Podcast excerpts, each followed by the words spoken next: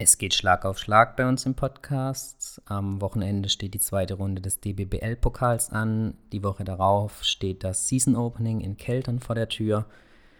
Wir konnten uns kurz vor Saisonbeginn noch einen Interviewpartner organisieren und haben uns mit Harald Jansson, dem sportlichen Leiter der Eisvögel Freiburg, unterhalten. Wir wünschen euch viel Spaß bei diesem Interview und melden uns dann mit einer regulären Folge nächste Woche kurz vor dem Season Opening wieder.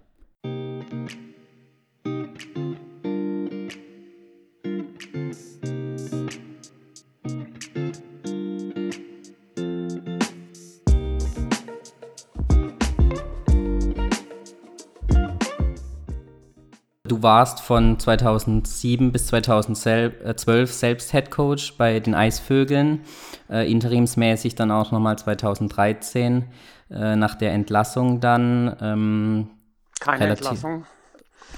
Okay. aber das ist ein, ein Nebenschauplatz. Nee, nee, das war keine Entlassung, aber okay. ist schon richtig, ja. Okay. Während der Zeit dann auch schon Assistenztrainer bei den Damen in der Nationalmannschaft und dann auch in der U20 zweimal als Cheftrainer. Wie kamst du überhaupt zum Damenbasketball? Was war die Intention bei dir? beim Damenbasketball zu landen und gar nicht beim Herrenbasketball, was ja vielleicht als Mann häufig dann doch der üblichere Weg war? Bei mir war das so, dass ich ähm, aus Aschaffenburg komme. In Aschaffenburg äh, war in den 80er, 90er Jahren eine sehr hochklassige Damenmannschaft ähm, beheimatet, den Wildcats, die dann auch später mal äh, Euroleague gespielt haben. Und obwohl ich in dem Verein äh, ganz normal in der äh, jungen Mannschaft gespielt habe, haben wir uns am Wochenende natürlich immer die Damenspiele angeschaut. Wir haben auch gegen die Damen trainiert und deswegen hatte ich schon früh eine Affinität zum Damenbasketball. Als ich dann nach Freiburg kam, habe ich zunächst Jungs trainiert und dann wurde ich angesprochen von den Verantwortlichen im Mädchenbereich, ob ich nicht auch im Mädchenbereich mir vorstellen könnte, Fuß zu fassen. Damals waren richtig große Talente in der Generation 1980, 82 Jahrgang in Freiburg unterwegs und das hat mich sehr gereizt. Okay. Die habe ich dann betreut und dann ging das sukzessive von der C-Jugend über die B-Jugend in die Regionalliga, in die zweite Liga und dann in die erste Liga. Okay. Du warst jetzt auch im Sommer als Delegationsleiter mit der U 16 ähm, bei der Europameisterschaft. Jetzt war dieses, diesen Sommer natürlich für den deutschen Damenbasketball ein Top-Sommer mit dem EM-Titel der U18. Äh, was waren deine Aufgaben als Delegationsleiter? War das eben die Erfahrung, die du dann schon hattest in, aus der Vergangenheit, dass sie dich da dann mitgenommen hatten? Ja, es ist ein bisschen ein Konzept, das auf den hauptamtlichen Bundestrainer äh, Stefan Minak zurückgeht, dass man die Staffs, wie wir das intern beim DBB nennen, ähm, auch auf den Funktionärspositionen äh, mit Leuten besetzt, die entweder früher schon mal oder auch aktuell im Leistungssport tätig sind und somit äh, ob jetzt in beratender Funktion oder auch richtig in einer Exekutivfunktion ähm, die Mannschaft und den Staff unterstützen. Ob okay. das dann äh, im Bereich Videoschnitt ist, wo man eigentlich während so einer EM gar nicht genügend helfende Hände haben kann, ob das im Training ist, äh, ob das vielleicht sogar im athletischen oder physiotherapeutischen Bereich der Fall ist, ähm, das hängt dann wiederum vom entsprechenden Personal ab. Aber äh, Stefan ist, ist diesen Weg jetzt, äh, hat diesen Weg begonnen. Okay. Und so hat Imre Sitja beispielsweise Delegationsaufgaben übernommen, hat allerdings auch äh, im, im Bereich des Trainerteams mitgewirkt und seine Erfahrungen eingebracht. Und so war es äh, bei mir in der U16 im Grunde auch. Okay, aber da steht jetzt dann in nächster Zeit eher wieder so eine Position an wie jetzt ein tatsächliches Amt ähm, beim DBB. Da wird wahrscheinlich jetzt Freiburg dann das Hauptaugenmerk bleiben. Im Gegensatz zu anderen Vereinen ist ja der sportliche Leiter, du hast ja noch einen ganz normalen Job, das heißt, der sportliche Leiter ist ja bei dir nicht deine hauptamtliche Aufgabe, wenn ich das richtig weiß. Da gibt es ja wahrscheinlich dann jetzt auch mit einem normalen Job dann eher wenig Zeit, dann da jetzt nochmal in einer anderen Position vielleicht Nationaltrainer zu werden, in der U-Mannschaft, oder? Naja, also zunächst mal muss ich sagen, wenn der DBB ruft, dann ist das eine Auszeichnung und dann macht man oder mache ich, äh, wenn irgend möglich, alles möglich, um diesem, diesem Ruf zu folgen. Ähm, in der Regel hat das bisher auch immer geklappt, äh, insbesondere auch äh, in der Koordinationsaufgabe mit meinen anderen Jobs.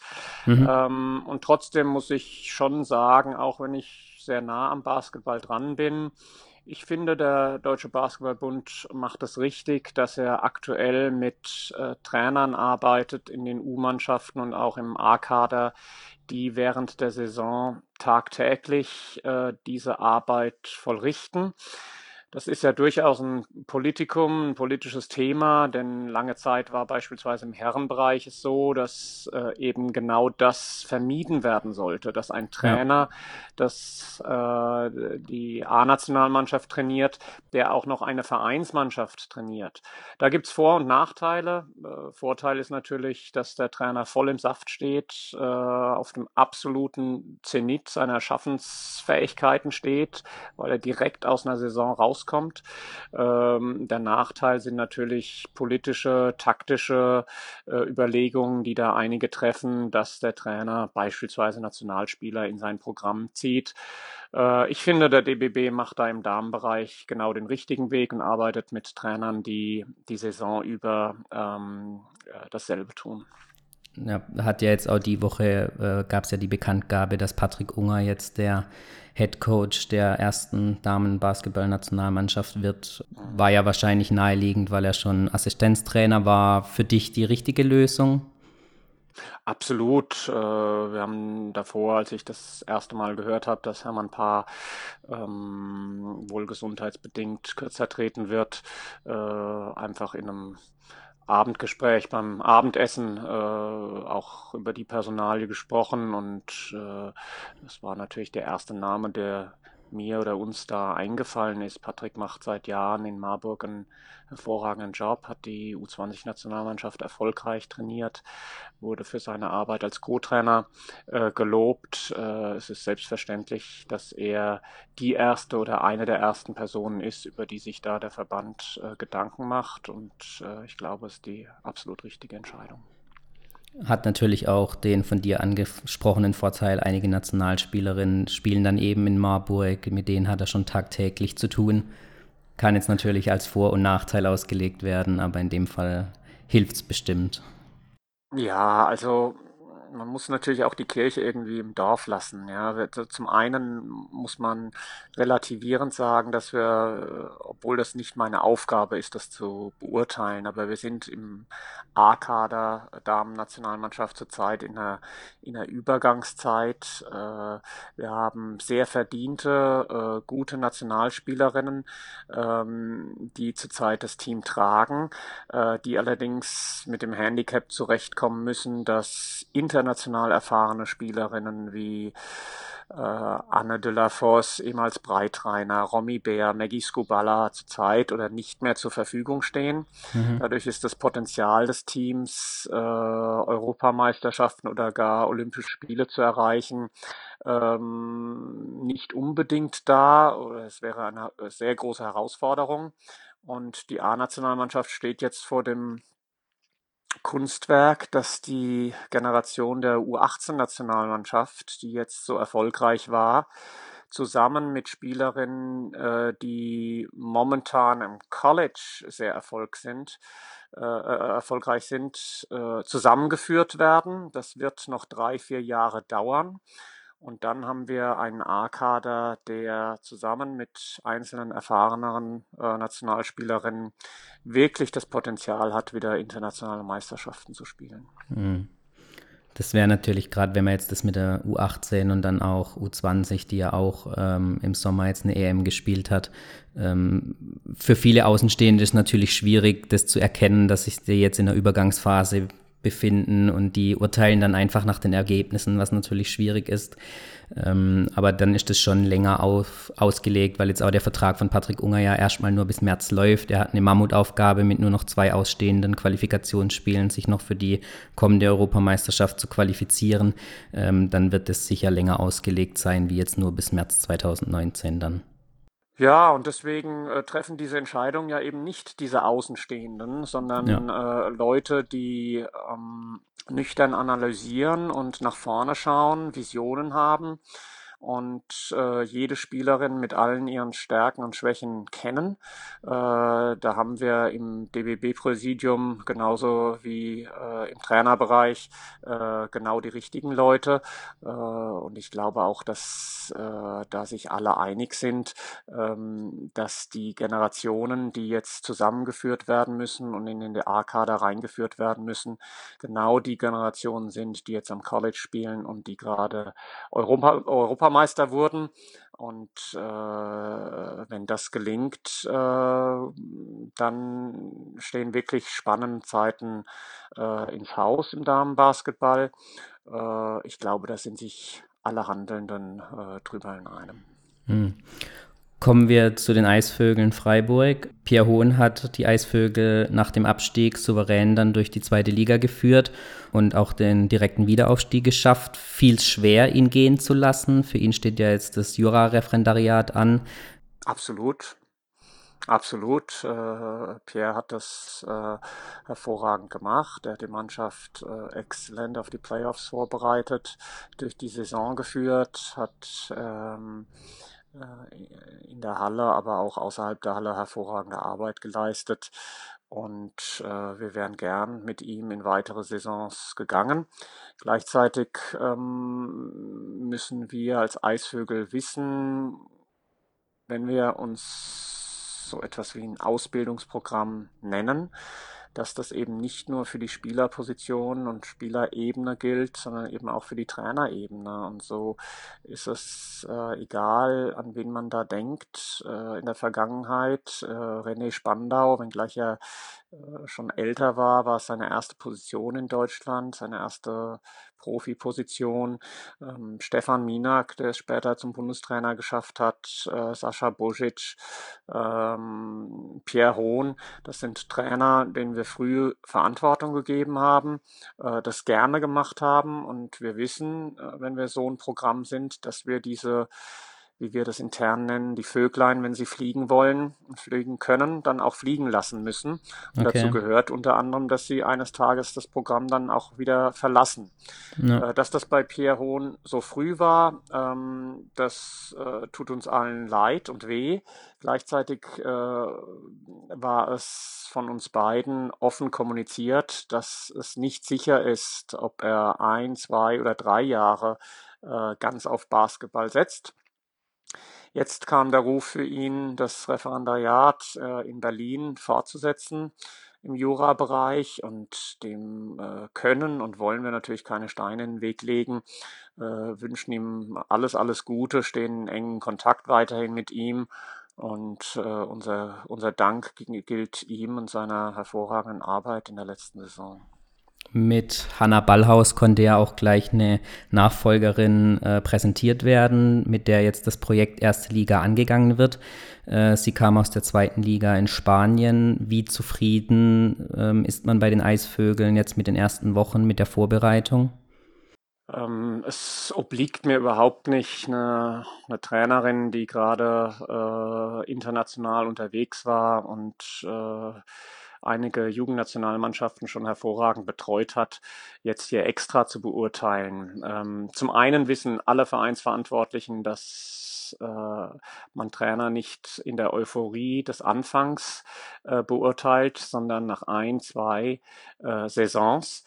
Ähm, und trotzdem weiß ich von der täglichen Arbeit, dass Hanna Ballhaus genau die richtige Trainerin zur richtigen Zeit am richtigen Ort ist. Ähm, sie ist eine äh, Trainerin, die das gesamte Paket äh, bietet von taktischer, technischer Vorbereitung und Entwicklung der Spielerin, der Damen 1 über Weiterentwicklung des gesamten Programms. Ich komme gerade von der Sitzung mit ihr, wo wir uns über U10 und U12 Basketball in der in den nächsten Jahren in Freiburg unterhalten haben, bis hin zur äh, individuellen Betreuung jeder einzelnen Spielerin in der Damen 1, äh, rekonvaleszente Spielerinnen, äh, Extraprogramme im, im Reha-Bereich oder im Präventionsbereich äh, zu entwerfen und auch einzuführen mit den Spielerinnen.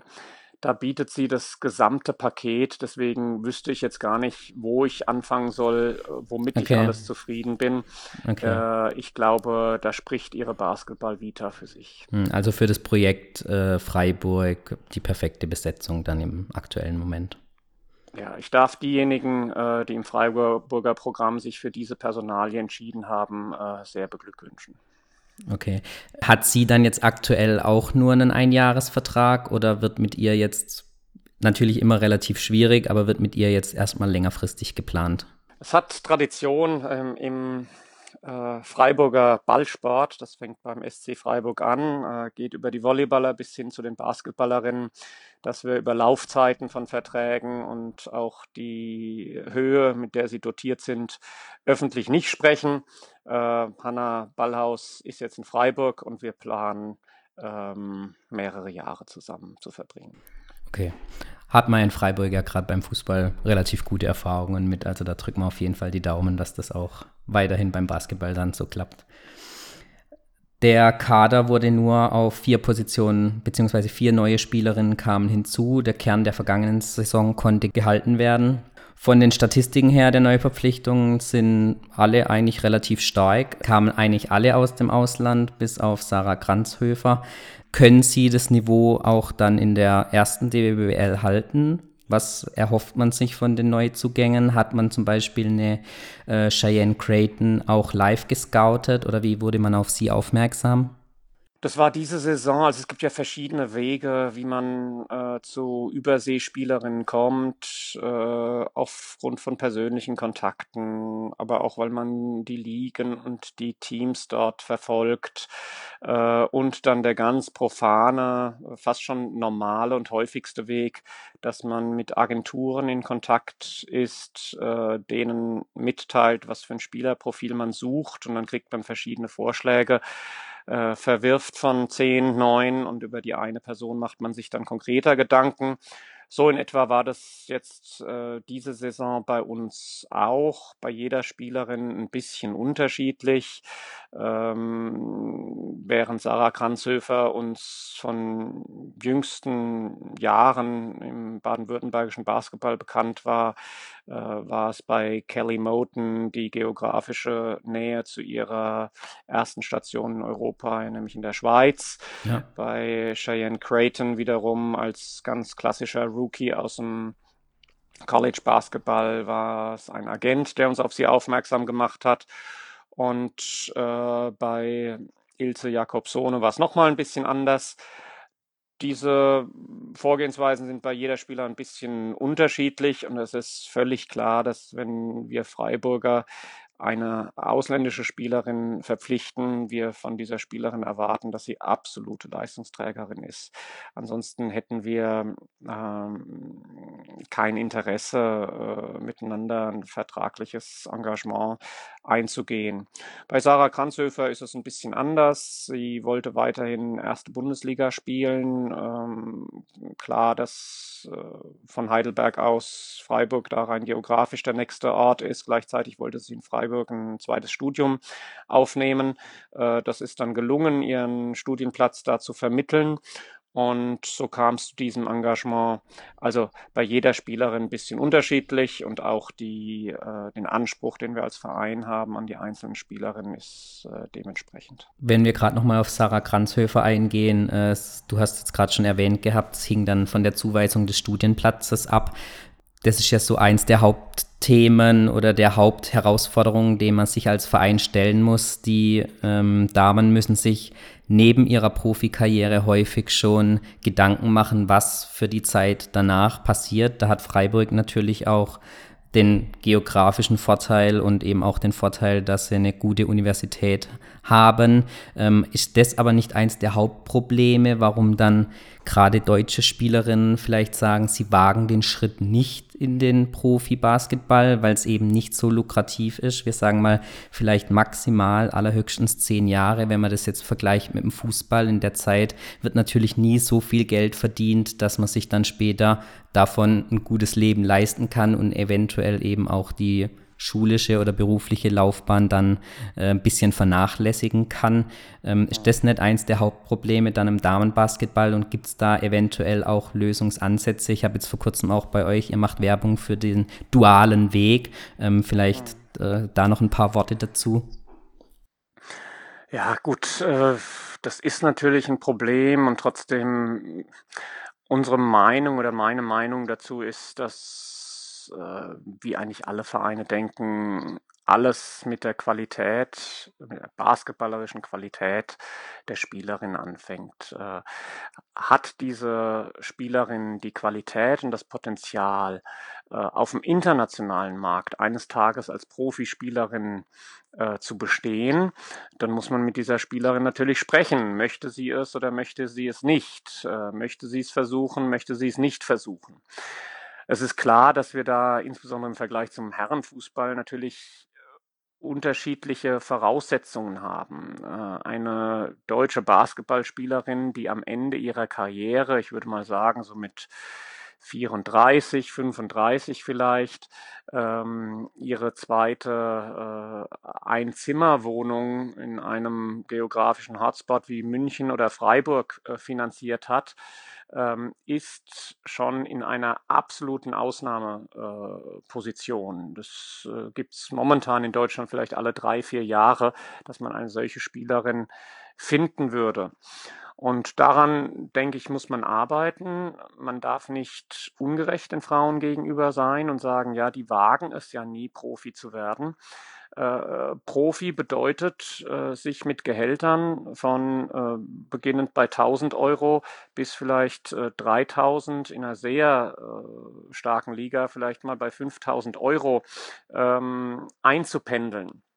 Das bedeutet wiederum, dass man am Ende seiner Karriere äh, gegebenenfalls vor einem Neuanfang steht. Und da habe ich höchsten Respekt für und verstehe, dass sich junge Frauen äh, das dreimal überlegen.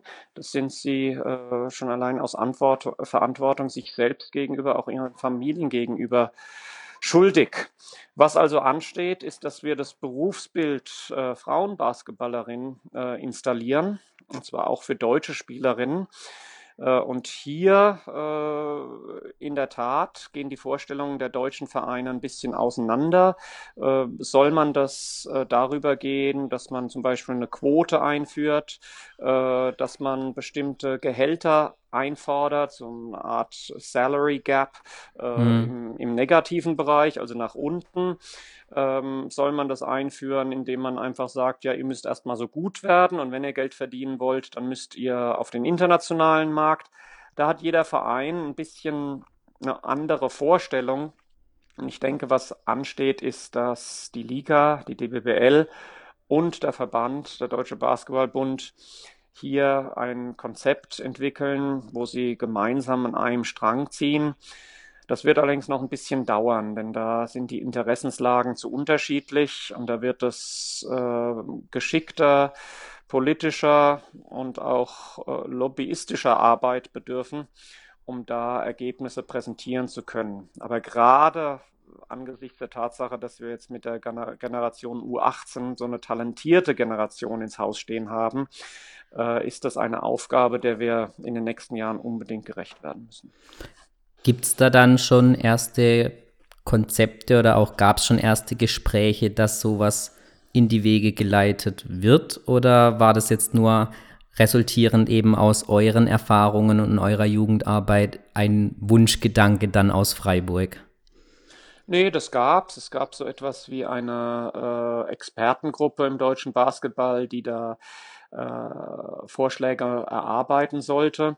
Das ist auch gemacht worden. Das ist dann Gremium wie der DBBL, der ersten DBBL vorgestellt worden, in der Abstimmung allerdings abgelehnt worden.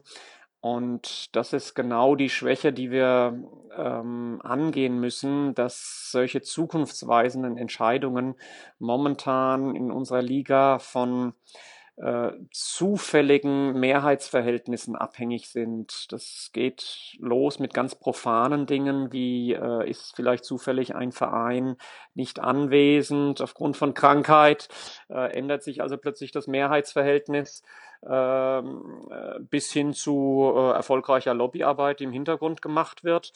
Und ich denke, da bedarf es äh, Visionen, da bedarf es auch einiger Ellenbogen der führenden Leute. Äh, das geht beim DBB durchaus los mit den Verantwortlichen dort, aber geht auch über die Liga, über die Geschäftsführung bis hin zu den einzelnen Vereinen. Und hier äh, an einem Strang zu ziehen, das ist momentan schwierig. Da sind sich die Vereine oder einige Vereine momentan noch zu häufig sich selbst am nächsten. Das wird eine Arbeit sein für die Verantwortungsträger im Verband und in der Liga, äh, diese Vereine einzufangen, zu gewinnen für eine Vision und dann ein gemeinsames Konzept äh, aufzustellen. Es tut mir leid, dass ich da so abstrakt rede. Nee, ich aber verstehe, ich denke, das, ist, das, ist, das ist die Herausforderung, die, der wir gerecht werden müssen vor allem um dieser talentierten Generation, die jetzt da heranwächst, ähm, etwas bieten zu können. Kommen wir vielleicht zu einer bisschen nicht so schönen Sache. Du hattest vor kurzem ein Interview in der Badischen Zeitung gegeben, dass aktuell noch eine Etatlücke von knapp 70.000 Euro klafft in Freiburg. Wie geht ihr damit um? Ähm, wir haben auch einige Hörerfragen bekommen, die mh, fragen, wo jetzt aktuell das Problem sei mit der Etatlücke, da ihr ja gar nicht international spielt und in der Vergangenheit ähm, einige Sponsoren hattet, die das internationale Spielen für euch auch ermöglicht hat, hatten. Ähm, wie sieht es da jetzt aus? Ist jetzt auch schon einige Wochen her. Hat sich da mittlerweile was getan? Ja, wir gehen ja relativ offen mit äh, den Zahlen um, die wir selbst zu verantworten haben. Also wir sagen natürlich nicht, wie viel Geld uns welcher Sponsor gibt, um Gottes Willen, aber es ist in der Tat so, dass diese Lücke immer noch da ist, nicht in der Höhe, aber wir sprechen hier von einer Lücke von etwa 50.000 Euro. Ähm, und äh, es wurde ja so ein bisschen spekuliert, ist das jetzt Taktiererei und so weiter und so fort. Nee, wir sagen in der Regel, was wir haben und äh, taktieren da nicht rum. Äh, es ist jetzt deswegen auch keine Weltuntergangsstimmung, aber in der Tat, wir brauchen noch einige Kontakte und auch einige politische Entscheidungen in Freiburg und in Baden-Württemberg, um diese Saison äh, nicht im Negativen zu beenden. Äh, okay. Äh, es hat also schon was Existenzielles, denn wenn wir Saisons in einem tiefen negativen Bereich finanziell beenden, dann stellen wir ganz klar die Frage, ob wir das verantworten können. Und äh, sehr wahrscheinlich würde dann die Antwort sagen, heißen, nein, das können wir nicht verantworten. Wir wollen nicht dauerhaft irgendwie privates Geld oder ähnliches oder unseriös äh, werden oder privates Geld da reinstecken müssen. Deswegen äh, stehen wir da vor einer großen Herausforderung, vor einer wirklich großen Herausforderung.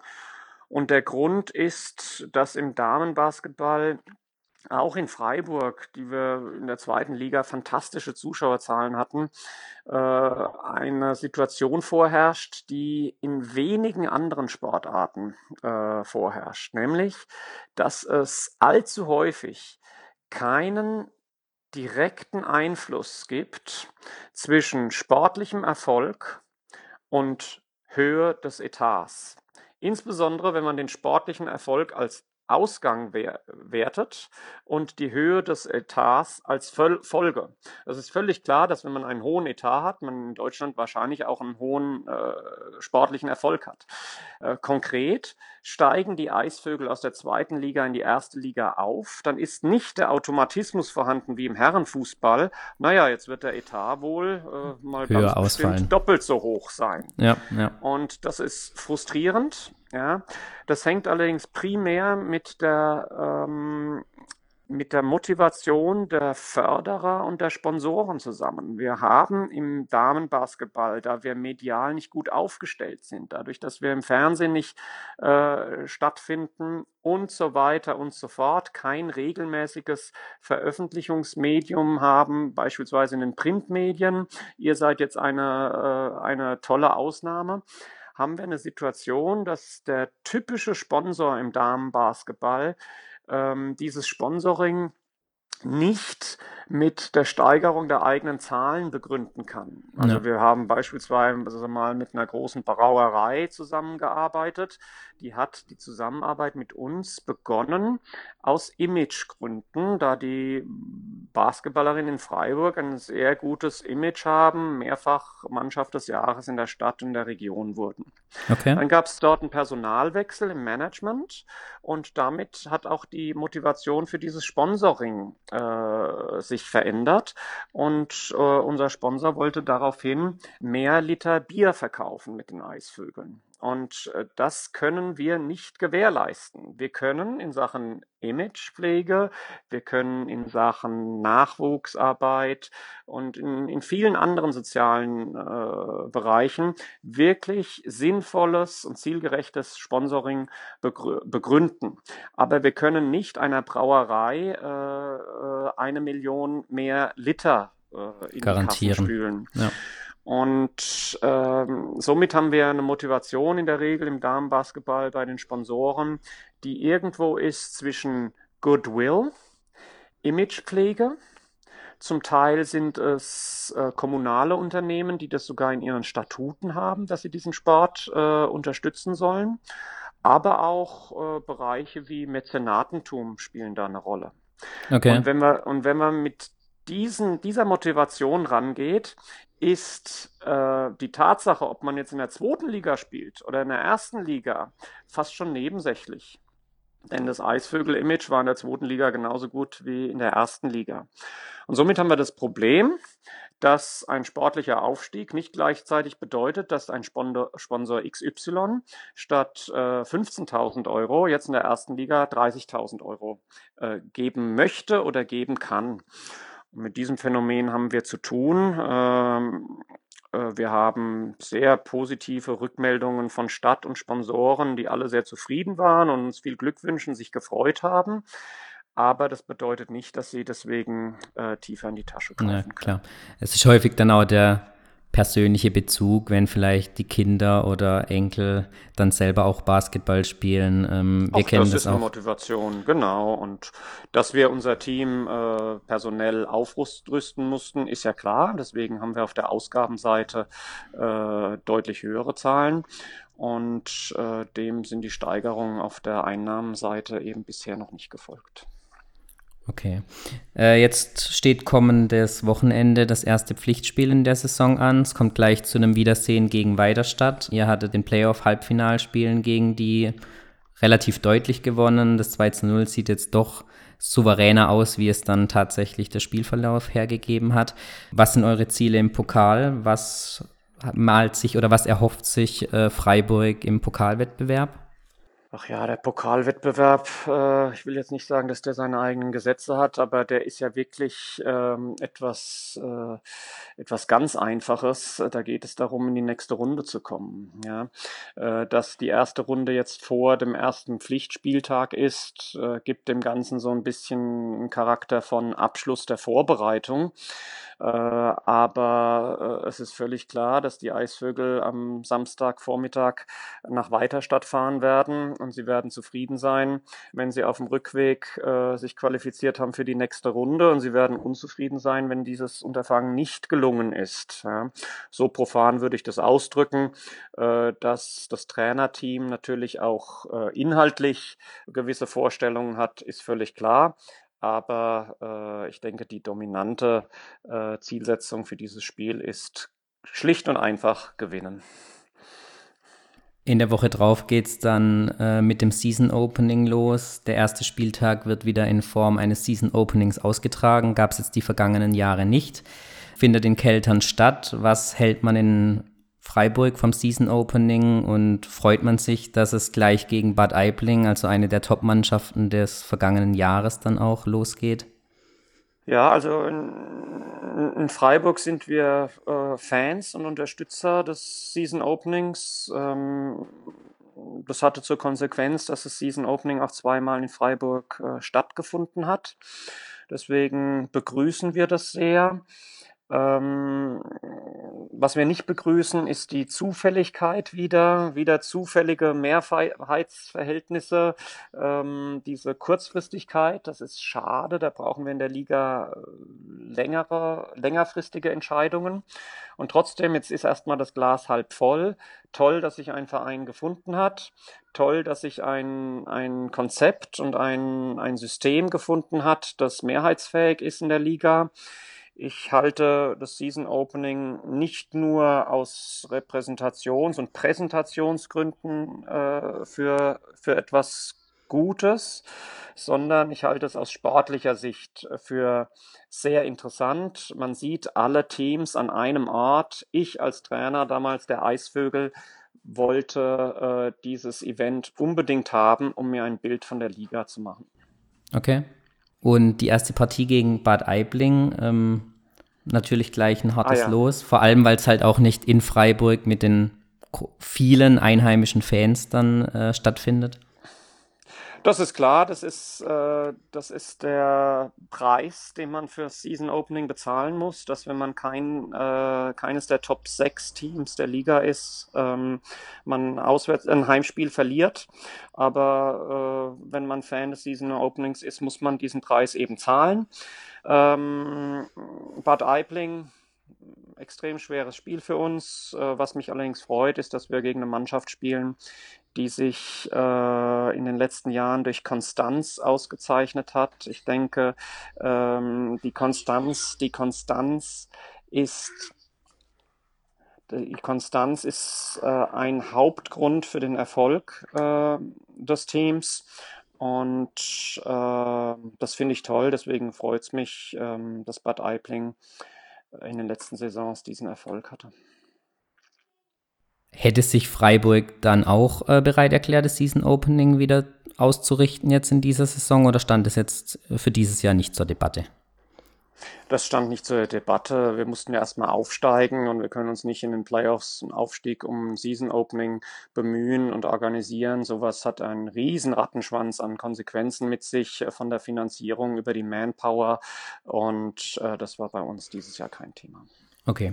Sprechen wir noch über die Zielsetzung für die erstmal kurzfristig für die kommende Saison. Spricht man in Freiburg hauptsächlich, wir wollen nichts mit dem Abstieg zu tun haben oder gibt es schon ein bisschen ambitioniertere Ziele dann für die nächste Saison?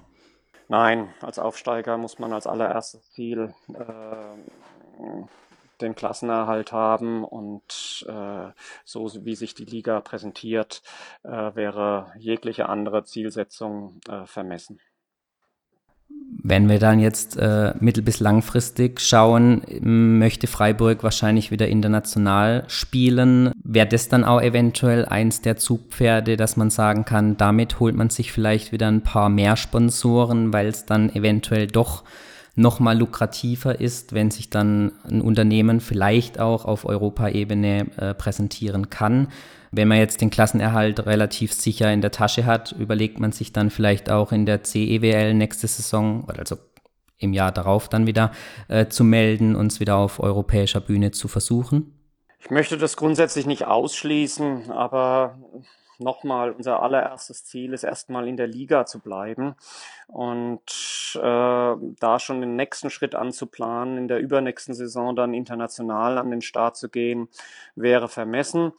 Unsere Motivation, äh, damals äh, international zu starten, war auch primär äh, eine Karriereplanung für die betroffenen Spielerinnen. Wir hatten damals und in der Vorsaison Spielerinnen wie Satu Sabayi, wie Eli Cherma, wie Nani Illenberger in der Mannschaft und äh, wir haben uns mit den Spielerinnen hingesetzt und ihre individuellen äh, Karrieren geplant und uns war klar, jetzt ist der Schritt, äh, wir brauchen internationale Spiele für diese Spielerinnen und äh, somit haben wir diesen Schritt gewagt.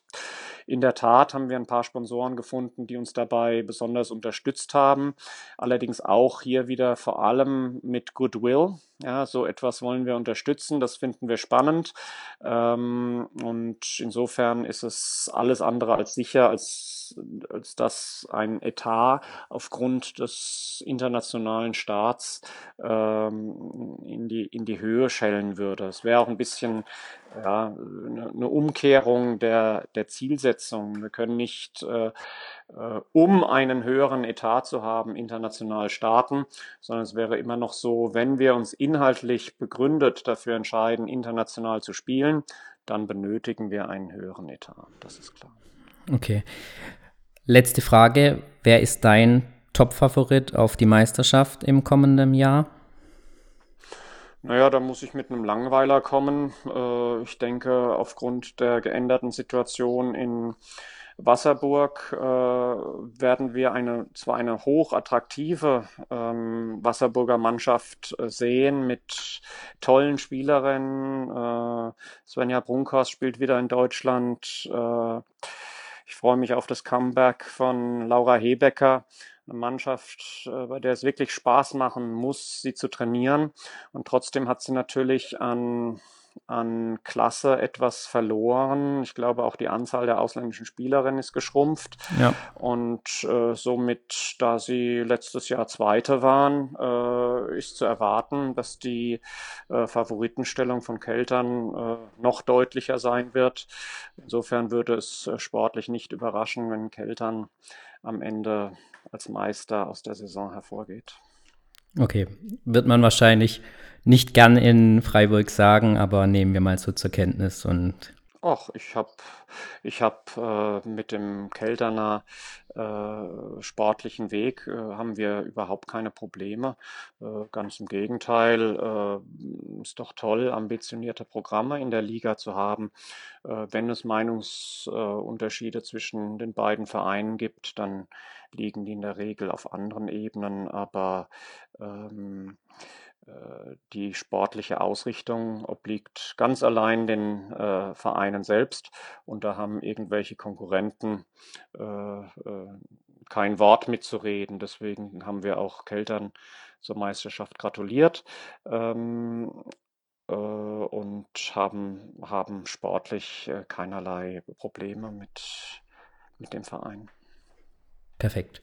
Dann bleibt uns nur noch zu sagen, wir wünschen den Eisvögeln viel Erfolg für die kommende Saison. Dankeschön. Einen guten Start gleich jetzt am Wochenende und man wird sich dann auf jeden Fall beim Season Opening sehen. Sehr gerne. Vielen Perfekt. Dank. Danke. Bis Tschüss. Dann. Tschüss.